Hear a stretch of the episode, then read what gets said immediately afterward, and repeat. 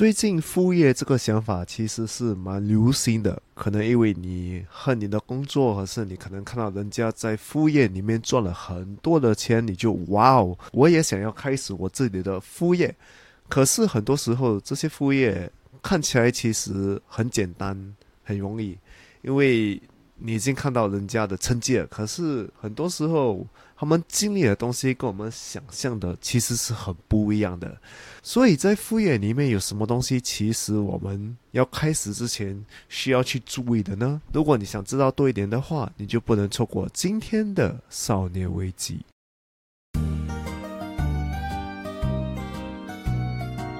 欢迎来到少年危机 Quarter Life Cry Chic），我是线，我是 Alan，在这里我们一起练习克服日常生活与生命中的焦虑，探索让生命更有价值的日常练习，找到更多的自信，摆脱少年危机，活得更有意义。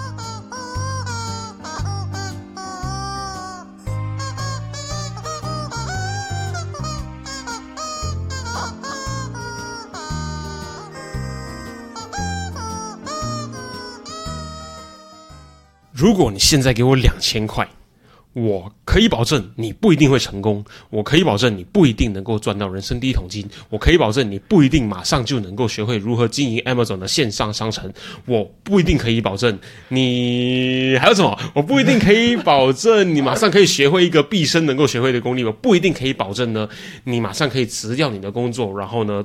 躲在蹲在家里享受被动收入，但是我可以保证一件事情，就是我的口袋里面会多两千块钱。可是你给自己一个机会哦，我觉得我口袋里面多两千块钱，这个东西是最重要的。我觉得这个是做这些 cost 的人最重要的。也就是如果他真的赚得了这么多钱的话，他就不会需要这么多人来付学费给他，让他赚更多钱了。可是你再想一想，钱这个东西是永远没有嫌太多的。对，而且。很多时候，他就是给你那种思想，就是哦，我给你钱，你什么工都不用做，你就可以得到你想要的。那我还是把这个钱拿去交给呃，交给懂投资的人帮我投资，好像还比较好。对，对，这就是因为这个时代，大家每天到晚一天到晚在讲的，你身边至少会有一个到两个朋友跟你讲说，呃，副业刚需啦，我们这需要就是有一个副业，呃，女人需要找到自我价值，你需要有一个自己的事业，真的，我们不是在否定这件事情。可是我们要知道这件事情呢，很多时候并没有我们看起来的这么的漂亮。对，所以，我们今天就是要讲到副业没有你想象中的那么美，因为我觉得现在很多社交媒体就是给你看副业的美丽的一面哦。我现在在压啊，我现在一个法拉利，不是什么懒人包，我要带着很名贵的手表，手握住方向盘，方向盘上面有一个很漂亮的 logo，然后有些更夸张的，就是拿着一叠钞票。啊，对，不然你不是有一个钞票枪啊，可以射钞票，手里的钞票枪，哇，那个我受不了，我觉得它太亏小。对对对对对对那个我那个我不可以。它的重点知道，你要知道这个东西它被叫做副业，英文我们把它叫做 side hustle。你看，我们要破解一下这个名字好了，副业是什么？业是事业的业，所以它有一个副字，代表说你有一个主业的。旁边附属出来一个东西才叫做副业，所以代表什么？代表说他如果做得好的话，它可以替代掉你原本的事业。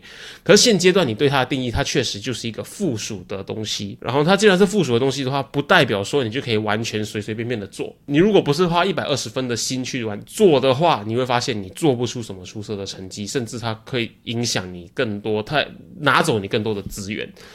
那英文演绎它叫 side hustle，side 大家知道吗？就是附属的意思。旁边重点在于这个 hustle 这个字，hustle 在英文里面另外一个更常被拿来使用的意思呢，就是你需要为它奔波，为它劳碌。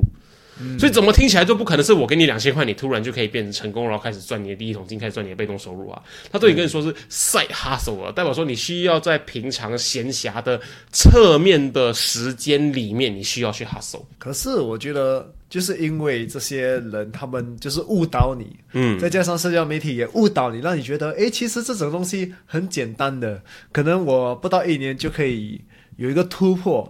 其实没有想象中的真的是那么美，因为很多时候你开始你的赛哈时候，如果你纯粹就只是讲想赚钱的话，你会真的很辛苦，因为很多时候你的赛哈时候多数是因为。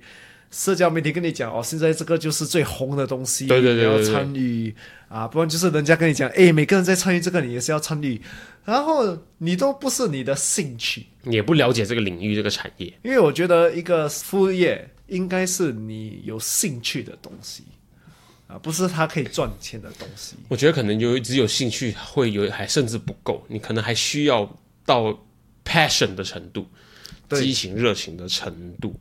因为我可以有兴趣啊，可是当我我是否有足够的兴趣到把它变成我的副业，这个很多人需要重新思考一下。而且很多时候，人家也是需要一个副业，是因为他们讨厌他们原本现在的工作。对，可是有一个重点，就是很多人副业就会告诉你说，哦，我在上班啊、业今年业绩考核，老板说，哎，你今年做的不错哈，明年就给你更难的一个挑战，或者是说啊、我在公司受到各种各样的委屈，各种各样的不高兴、不开心。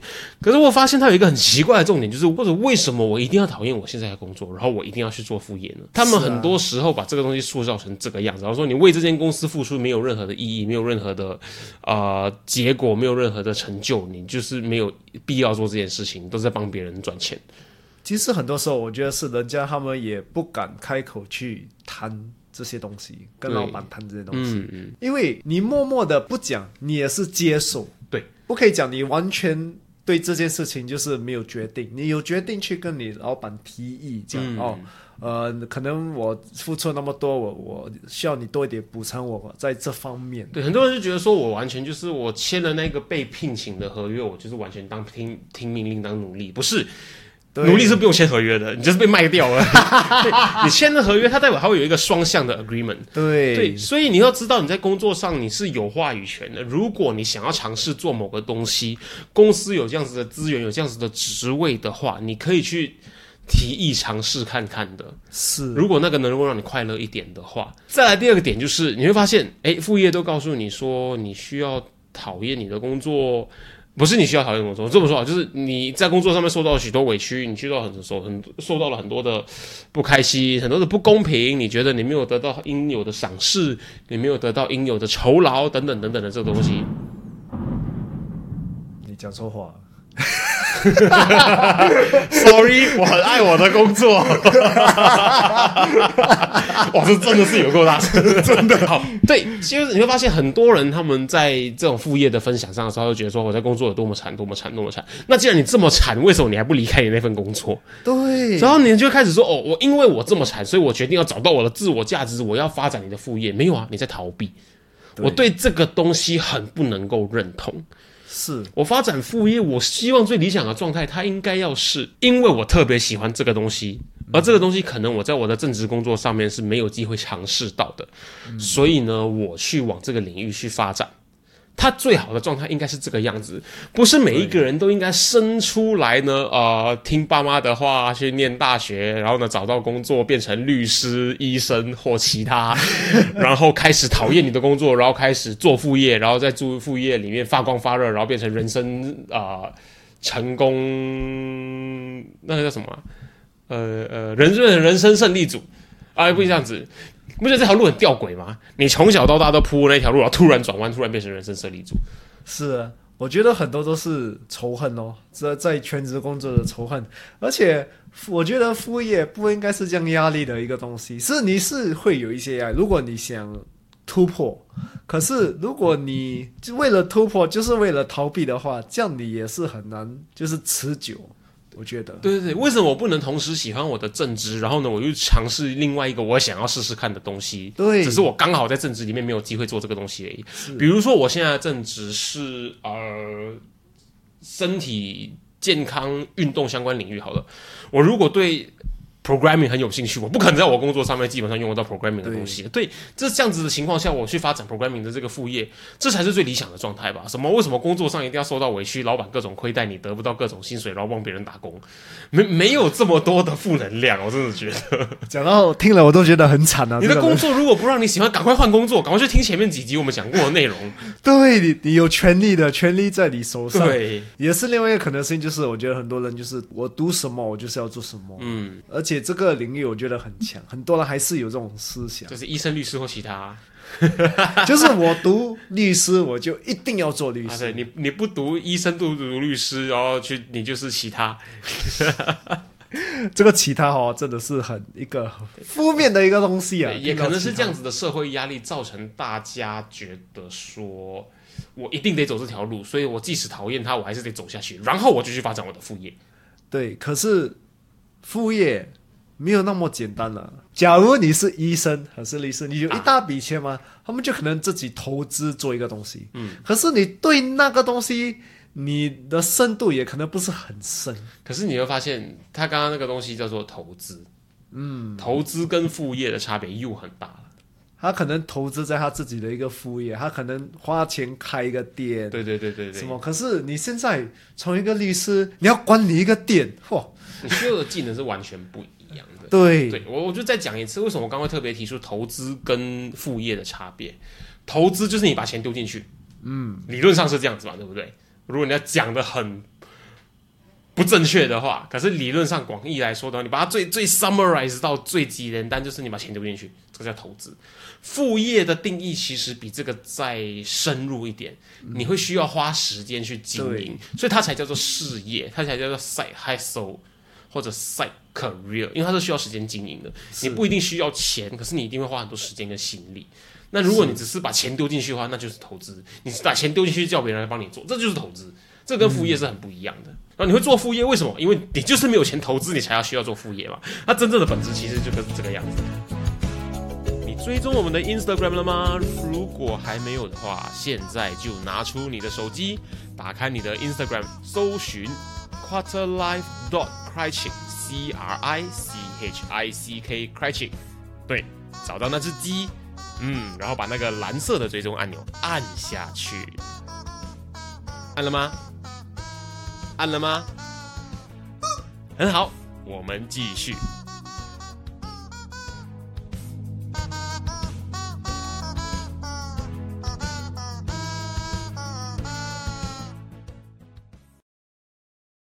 所以我们前面讲了这么大的一个 insight，我们的观点，我们对他的看法，就正是因为如今天的主题所说的，我们真的觉得副业真的没有我们想象的这么美好，或者讲的正面一点点，就是副业真的有我们想象的这么美好吗？那事不宜迟，我马上进入我们今天帮他整理出来的第一个重点，就是副业呢，究竟它的真实面有些什么东西？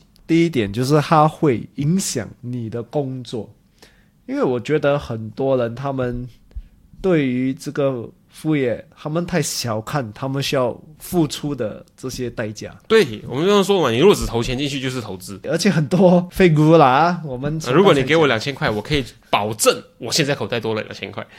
对他们就是跟你讲，哎呀，这个副业很容易啊，很容易成立的啊，给两千块就有了，嗯啊，你是捐钱的，你投资我的，我继续让人家给我两千块啊，对你你是做 charity。做慈善对吗？做慈善。可是事实上，如果你要做一个副业，它需要很多时间，而且甚至有时需要付出一点钱是，啊，因为可能你要呃登记你的公司，你看你即使你的副业是卖蛋糕，好不对？你去烤蛋糕，你去做 brownie，你去做呃马卡龙，你去做饼干，随便啊，就是卖个吃的。你还是需要食材成本，你还是要器器具成本啊。你当然可以用你家里的烤箱，然后自己用手去搅拌，那你就会知道你的 productivity，你的生产效率是很差的，所以你就会需要可能花个一两千块去买一台好的 mixer，买一台好的烤箱，这些就是成本。而且这些成本，我觉得很多人刚开始也是没有想到，就想，哎呀，我要开始做，但之后，哎，其实哈，哇，成本算算到来哦，很高嘞。嗯，你真的还要投资下去吗？啊，你要投资在这些东西，因为你可能一天要卖几千里。就你看我我们刚刚讲的，就是那个 mixer 加那个烤箱好了，这边两千块，你一天可以生产一百颗蛋糕，哇，有点多，有点多，一百颗，二十颗蛋糕吧，好不好？二二十颗蛋糕，每颗蛋糕你可以赚十块钱，二十颗蛋糕的话，你可以赚200两百块。哇，你需要一个月内才可以回本这个烤箱跟对，啊、mixer 的钱，可能只有烤箱对了。啊，可能只有烤箱，说不定 对。可是我刚刚讲那个数字，我现在想一想还是觉得很荒唐。你不可能一天烤出二十颗蛋糕，对，所以你一天可能就是五颗蛋糕。是，所以你知道五颗跟二十颗差了四倍，可能你要一年的时间，你才赚得回这两台烤箱的钱。那你这个副业有在赚钱吗？还没有，不是没有，是还没有。所以为什么我们才会说它并没有想象中那么漂亮？可是我们很多时候我们好像忽略了一些东西，等一下会跟大家分享到。对，而且再加上，如果你有一个全职工作，再加上一个副业的话，很多时候你在你的全职工作，你就会想，诶，我这个副业哈，等一下我还需要什么啊？我等一下必须要准时五点半下班，我才赶得上那个啊、呃蛋糕用品店关门之前去买到材料。所以你今天工作做不完的话，你还是得赶在五点半之前下班，因为它会影响到你的副业。所以你就用你的正职的时间去想你的副业的东西，然后影响到你的正职，又影响到你的副业。如果你让这个副业影响到你的全职工作的话，而且你在你全职工作你的表现有差的话，这样你可能有失去这个工作的风险。对，而且我们不可以忘记，就是全职工作，它至少给你薪水，你不能失去它。没错，没错。啊，服务业很多时候都是吃精力，而且暂时不会给你钱的。嗯，对，我们再来想一下，就是你一天只有二十四个小时，如果你今天不愿意牺牲你的休闲时间跟睡眠时间的时候，你剩下什么？你剩下的就是你工作的时间嘛。你如果不愿意牺牲你的休闲时间，也不愿意牺牲你的睡眠时间，你就是在偷偷消耗你的工作上的时间，也就是你在偷偷消耗你在工作上的产能跟表现。嗯，讲到你的自由的时间，你做一个副业，你就是要牺牲你自己时间嘛。而且如果你工作也不是就是表现的很好，它会更影响你，因为你已经就是迟睡了，可能说很累了，第二天你还要那么早起来去做你的工作，这样如果你让它这个影响的话，你也是有这个风险。对，因为很多人对很多人来说，休息的一部分除了睡觉本身之外，这个休闲的时间让身体放空，这个行为也是在休息。可是当你捡起这个副业之后，很可能你的正职时间你在工作，你的副休息的时间的时候你也在工作，那代表说你把你的这个休息让大脑休息，而不是让身体休息的时间，你把它拿走了，所以可能你只剩下那个睡觉的时间。那想当然了，你的精神状况跟你的产能一定会被影响，或者。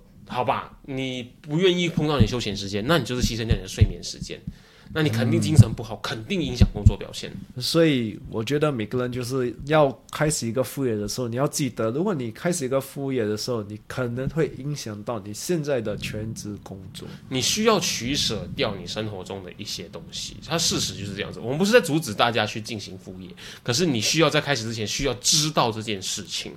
对，还是要提醒大家，就是你的全职工作的薪水还是很重要，嗯让你生存啊。副业如果会影响的话，就暂时放一边先，不要整个投资在你的副业。你你的时间、你的精力，你先把你的全职工作先表现的还不错，嗯，还不错，是最低标准。对，至少还不错。因为我开始有接触到一些人，他们就是满脑子觉得说自己的正职不值一提，我大学学的东西不值一提，我十五年、十年的工作经验不值一提，这些东西都是废物，这些东西很拖累我，很影响我，很让我现在过得这么庸庸碌碌，过得这么普通，就是因为我的工作。他开始对自己工作有很多负面的连接。然后开始就满脑子想说，我的副业就是最完美的，这是世界上最重要的一个工作，这是最呃 perfect 的一个系统，最完美的一个体制，最好的一个产品，最属于我的、最适合我的，我找到我人生中使命这样的一个想法，而开始去讨厌自己的工作。可是你不觉得这东西很矛盾吗？给你最多收入的这个部分，反而是你每天在嫌弃它的一个东西。嗯，然后你开始把所有的心思都放在副业上面。总之，这个平衡如果坏掉了，我都觉得很奇怪。你要记得，你的全职工作，你还是有一些价值的。花了那么久来学习，花了可能你小学、大学来学这个 trade，怎样做这个东西，然后你做的工作，其实有人肯给你薪水做，就是它有一方面的价值，对不能把它看成哦，我觉得很浪费时间。我依依然还记得我的工作上，因为我的工作是很它的性质是很容易自己在外面接爱好的一个一个工作性质，它是论论件计算、论单子、论客户服务的相关的，所以就会有人问我说：“诶，为什么你不要自自己出来做？”之类之类，像类似这样子的问题。可是我算了一下之后，我就发现说，在我自己做的时候，我能做到公司能够给我的收入之前，我都不觉得自己出来做有任何的意义，因为我。在公司，我还有福利，我还有很多系统体制上的东西是我不用自己烦恼的。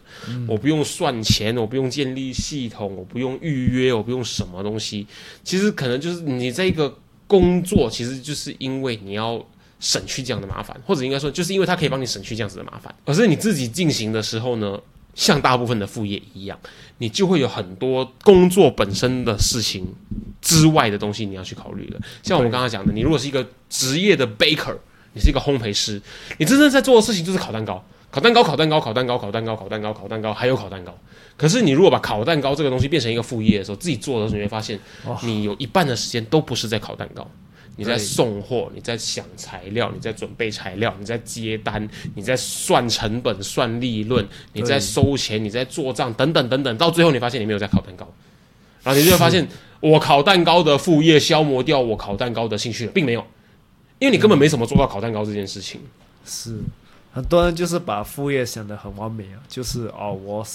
会做这个东西，我做得很好，我就把它变成一个副业。很多时候像先讲的，你你喜欢做的那个东西，变成不是你每次做的那个东西。因为你喜欢做的这个东西，他们背后有很多其他的人、其他的事情、其他系统在默默帮你运作其他事情，所以你可以认真的烤蛋糕。对，就像一个车，你就是一个螺丝啊。现在你要修整个车，对，就是不一样的。没错，没错。所以，像我们讲到，就是你的正职如果是烘焙师的时候，你真的就是专注在烤蛋糕这件事情。当当你当它变成副业的时候，你会发现事情没有你想象中的这么简单。其实这就是我们今天整理出来的第二个重点，就是你会发现副业当它变成副业的时候呢，很多东西它不是完全都是被动的。对，相反，你可能要做更多的东西。是因为我觉得很多人就是有这个想法，副业等于是有被动收入的，因为这个是很多废股跟你讲。啊，你给我两千块，我确保我我口袋多两千块，这个就是被动收入。也没有被动啊，他还要去 convince 你耶。很多很多这些废物就是给你这个概念，就是哦，你工作你呃去冲你的副业，冲了一阵子之后，你就可以终于就是。可以买到你的 number 啊，你可以去 holiday 啊，你可以就是实现你的梦想。事实就是你工作的这个 grind 它是永远不会完的。所以因为它被叫做副业，重点不在副，重点在那个业，它是一个事业，你还是需要时间、需要成本去经营跟运作的。你会停下来吗？它并不会真正停下来，只是很多人都说，哎，什么叫做财务自由？Financial freedom，它不是你有任何钱，你可以买任何你想买的东西，可以花任何你想要花的事情，而是你多了一个选择权，你多了一些。可以去想的事情，可以去选择的东西，而不是完全让你说你可以完全的翘脚。它只是让你说你不想做某件事情的时候，你可以不要去做。它带给你的真正的价值在这个地方。对，它给你很多选择权呢。嗯，如果你你开始做这个副业的时候，那个工作还我觉得其实还没有开始。反正我随便烤蛋糕，随便烤一烤，随便有人吃一吃，随便卖一卖就好了。你暂时不做也不用。对对对对，真正的工作来的时候，是你有突破的时候。嗯啊，很多人。认为哦，我突破了就是可以休息了。你突破了，就是你高潮的时候，就是你最多订单，你要你的水准每个都是要一模一样。对对对对，你的表现，人家现在在看着你。其实你突破之后，反而就是你最忙的时候，你需要花最多思心思跟成本的时候了。可是这不一不一定是一件坏事。对，这肯定不会是一件坏事。它不一定是一件坏事，因为这代表说什么？这代表说你这个副业可能有机会转成你这正职了，因为它可以带给你足够的收入，或者它带给你足够的流量了，让你能够靠这个副业的收入就可以取代你正职的收入。假设你如果真的真的这么讨厌你正职的工作，好了，好不好？那这个时候你就可以考虑把那个东西转成正职了。而且你转去了正职之后，你可能要 manage 的东西也是可能不一样。是。啊，就是你可能不再烤蛋糕了，你可能现在要经营整个烤蛋糕的流水线，对，他们整个 streamline 的东西，是。从材料到厨房到烤蛋糕本身，到包装到销售到上市等等的这些过程，到送到客人的家，嗯，哦，其实那个流程你很多东西都要考虑啊，我要我要找谁来送？啊，我的材料要用什么种材料，我要用很高等的材料吗？还是可是价钱要更高，还是什么？对对对。这些很多东西都是要考虑。如果你喜欢的真的只是烤蛋糕的话，那你拜托重新考虑一下这个事情了。但你问我说这个东西值得吗？很值得，非常有成就感。但我们必须知道说它不是很容易的，是，可是很值得。而且很多人又有另外一个想法，就是啊，我现在最高潮了，这过了这关，我就又可以拿到我的被动收入，我就可以不用做了。其实并不会啊，你会有更多的订单进来。对，你会有更多，你还有另外一个高潮啦。对对对讲难听对对一点，一山还有一山高嘛。对对对对你对，永远还有多一个高潮。这这是好事啊。对对对对，可是如果你的终极目标就是我要翘脚休息的话，那那这个可能就不是你要去的方向了。可是如果你的成就就是我要做出自己的一份烤蛋糕的卖蛋糕的事业的话，那这就是你要追求的。是就是想得很清楚。让每个人尝到好吃的蛋糕。对对对对对。啊，要有这种概念，因为你到了另外一个高潮，就是哇，我现在订单多，我现在水准很好，然后客人越来越多，要怎么办？我需要开多一个新的店，哦，对，又是另外一个麻烦了。这是你的事业开始拓展了，这是很好的事情。对，可是如果你的终极目标是翘脚的话，你从管一间店变成要管两间店，没有你离翘脚越来越远。对，除非你可以请到很多人啊。那如果你的终极目标是翘脚的话，你应该做什么事情呢？你应该买这三间店铺，然后把它租给这个有烤蛋糕梦想的人。哈 哈你真的就是领电珠翘脚了。是是是 啊，所以如果你们是做副业，不要想着就是我有被动收入，我可以跳脚，这些是很难啦。除非也没有除非啦，我也想想不出什么可以给你翘脚的。就像先讲的例子，可能对，你要翘脚的话，就副业就不是一个你要选择的对选择，你可能就是认真的赚到钱，然后把它拿去投资。对投资，你就是以投资的方向，不要做副业，副业真的很辛苦、啊。所以我讲的就是副业，它能够带给你的绝对不是钱本身，对不代表说它赚不到钱。可是如果你只是追求钱的话，有太多太多更好的方法了。所以我们马上进入到我们帮他整理出来的第三个重点。如果你的副业纯粹是为了赚钱，他可能比你想象中的还要花时间。其实我觉得，如果每个人像先讲的，你有副业的概念就是要赚钱的话，你做一个 part time 会比较好。对，如果你只是要赚钱的话呢，对你 part time 现做现收钱。对对，你的目标如果是赚钱的话，这是最好的。也就是说，你的副业它不是打造一个新事业，而是你下班了之后呢，西装脱掉，公事包放着，你穿上贝壳的服装，你去 part time 烤蛋糕。我们今天就拿烤蛋糕作为例子好了。我烤一个小时，我就有一个小时的薪水；我烤十颗蛋糕，我就有十颗蛋糕的酬劳。对，如果你真的就是为了赚钱而已，然后你又喜欢烤蛋糕的话，那我觉得这个是最快的途径。是，其实很多人还没有知道这个概念，就是其实你工作是最快赚钱的方法，不是投资，不是呃你做一个副业什么，其实做一个工作是最快的。对，像我们的好朋友理财大爷本人，新加坡很知名的 podcast 节目的 Financial Coconut，他就说。你要赚钱啊！很多年轻人问我说，要赚钱最好的方法是什么？去打工啊！对，去打工，现场领薪水，一领四位数，没有比这个更快的方法了。什么什么快速成功啊！现在年轻人都被洗脑洗得太严重了。是真的很严你重。去打工，每个月拿的那笔钱就是很大的一笔钱啊！你要赚钱嘛，这个最快。所以你不要相信那些什么，你给我两千块，啊，两千块不是不然就是很年轻就可以给有一个机会赚到很多，这些要时间的啊。而且副业更惨的是，你付出的时间，你又不懂几时会有这个收入，对而且很多时候你也很难去衡量你几时会有这个收入。所以它很多时候会又是一个你用你的正职在养你的副业的一个状况。就像刚才我们就是讲哦，你可能还要铺钱出来对对对对，对不是给你大部分时候其实是这个样子。所以你做这个副业的概念，你就是要为人创造更大的价值。嗯，你就是觉得在这个市场可以做得更好，哇，好费咕噜啊！我要创造更多价值，我要帮助更多的人。可是是它就是这样子，我要让更多人吃到健康的蛋糕，可以啊我要让更多人知道呢，做蛋糕这个东西其实可以很简单哦，可以。嗯我要让更多人吃到很有我家乡风味的蛋糕，可以。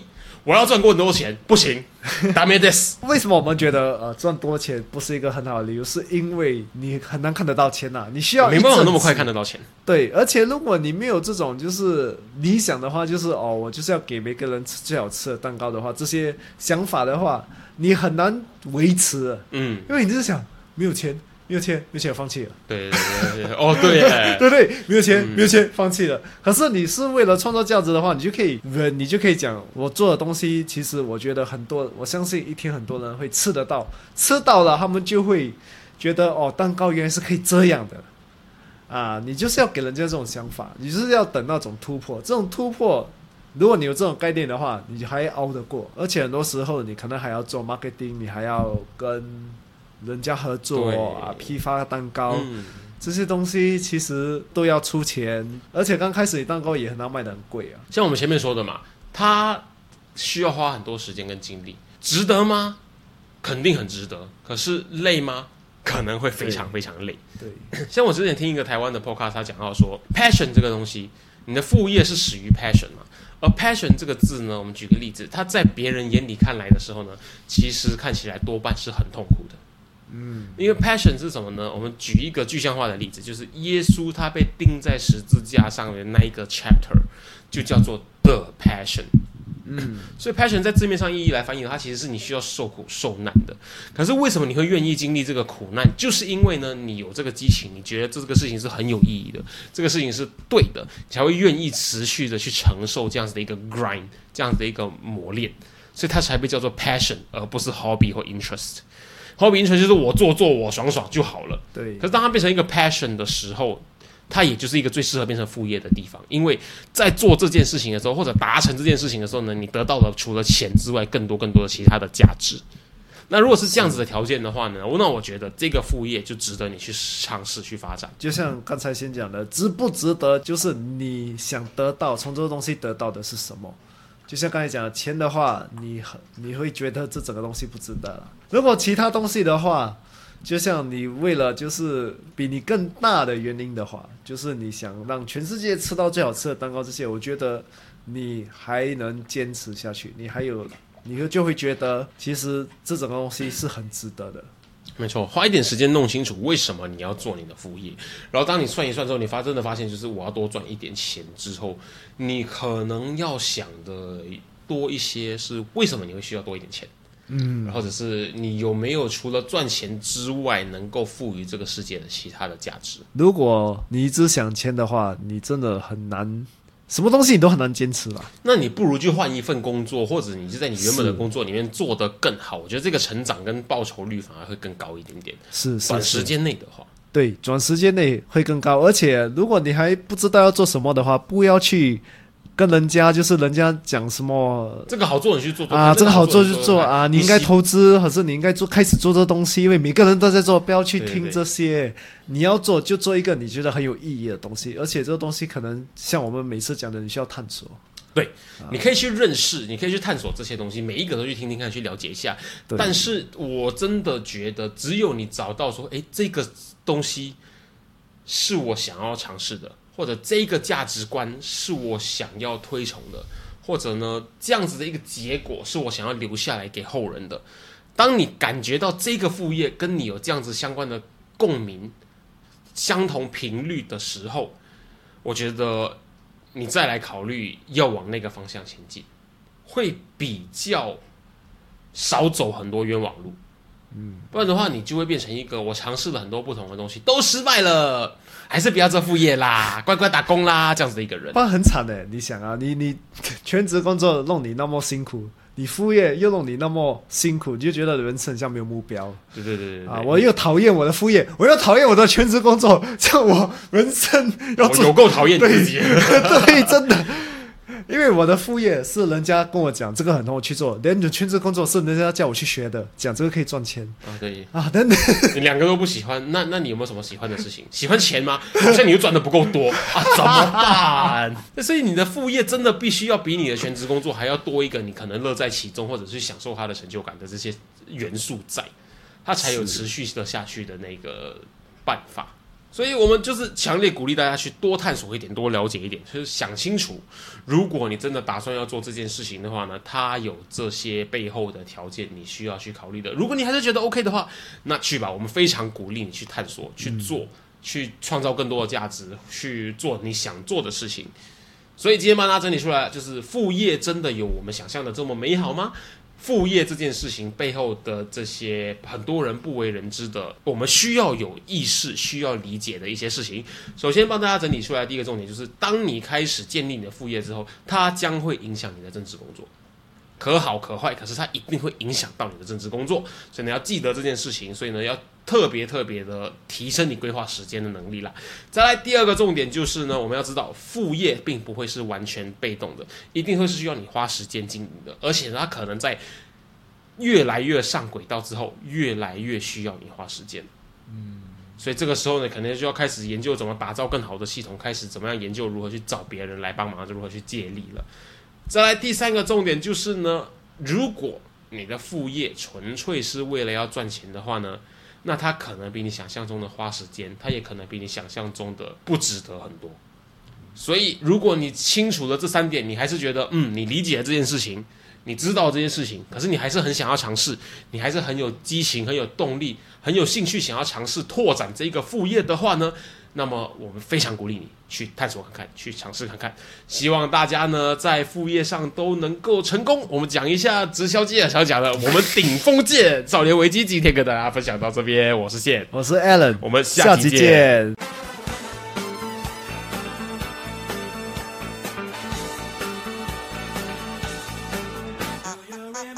如果今天的内容让你有任何收获的话，我们强烈鼓励。你在 Instagram 上面分享你的收获，因为呢，与别人分享的时候呢，会让你的大脑重新整理学到的内容哦，这样会让你印象更深刻的。分享的时候记得带我们 at quarterlife dot quick，让我们看到哦。当然，如果你害羞的话，也可以 PM 我们。有任何疑问或是有任何想要探讨的主题，都欢迎你与我们联系。